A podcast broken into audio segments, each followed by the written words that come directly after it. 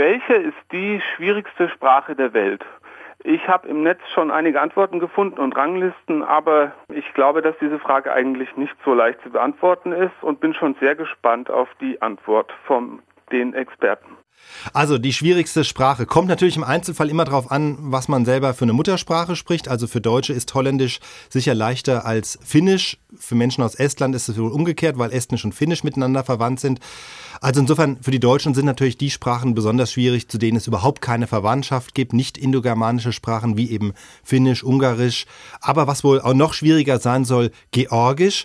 Das hat mir jedenfalls Martin Haspelmath gesagt. Der ist am Max-Planck-Institut für evolutionäre Anthropologie. Und wenn sich einer in Deutschland mit vergleichender Sprachwissenschaft auskennt, dann er. Er sagt auch zum Beispiel, besonders schwierig soll Navajo sein, also eine Sprache der amerikanischen Ureinwohner.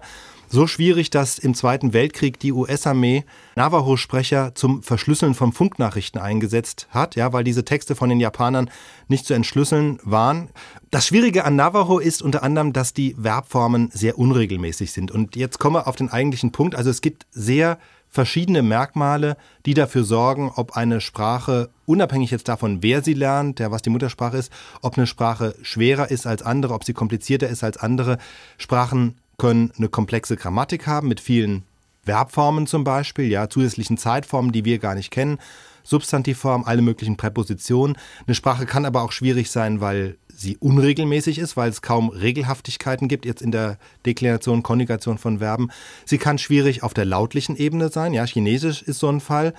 Von der Wortbildung ist es einfach. Man sagt sogar einfacher als das Englische. Also man muss da nicht viel die Wörter konjugieren. Aber was ja bekannt ist beim Chinesischen, kommt sehr stark darauf an, auf die Satzmelodie oder mhm. auf die mhm. Wortmelodie, wie man ein Wort ausspricht. Und dann ändert sich schon die Bedeutung. Gut, gibt es jetzt Sprachen, die in allen Punkten, die du aufgezählt hast, besonders kompliziert sind? Also es gibt tatsächlich kompliziertere Sprachen und weniger komplizierte. Es gibt im Internet kursieren da so ein paar Rankinglisten. Aber wenn man da wirklich schaut, welche ist wissenschaftlich fundiert, da habe ich einen Aufsatz vom schwedischen Linguisten Michael Parkwall. Der hat 53 Merkmale berücksichtigt. Also, wie viele unterschiedliche Konsonanten verwendet eine Sprache? Welche Rolle spielen Unterschiede zwischen langen, kurzen und nasalierten Vokalen und so weiter? Ja, wie viele grammatische Geschlechter gibt es? Wie viele Zeitformen gibt es? Und so weiter und so weiter. Und dann hat er eine Liste von Sprachen ermittelt und das immer gewichtet und oben stehen eben die komplexesten Sprachen und ich muss sagen, diejenigen, bei denen die meisten Regeln berücksichtigt werden müssen, das sind die komplexesten. Und an der Spitze der Liste sind Sprachen, von denen hatte ich also wirklich vorher noch nie was gehört. Ganz oben steht Burashaski, eine Sprache, die im Norden Pakistans gesprochen wird, im Karakorum-Gebirge, immerhin von noch 100.000 Sprechern. Zweite Stelle Copainala Soke, eine indigene Sprache in Mexiko.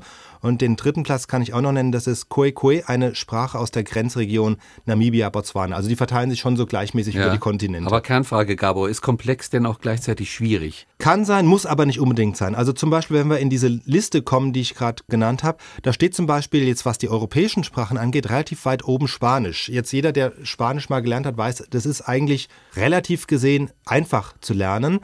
Der Grund, warum es trotzdem als eine komplexe Sprache gilt, ist einfach, es hat viele Regeln, es hat noch immer viele grammatische Formen. Warum es aber einfach zu lernen ist, ist A, es gibt eine große Ähnlichkeit zum Beispiel zwischen gesprochener und Schriftsprache. Das heißt, wenn du es geschrieben siehst, weißt du sofort, wie es ausgesprochen wird, anders als im Französischen zum Beispiel oder umgekehrt. Also da weißt du, wenn du was hörst, nicht sofort, wie es geschrieben ist.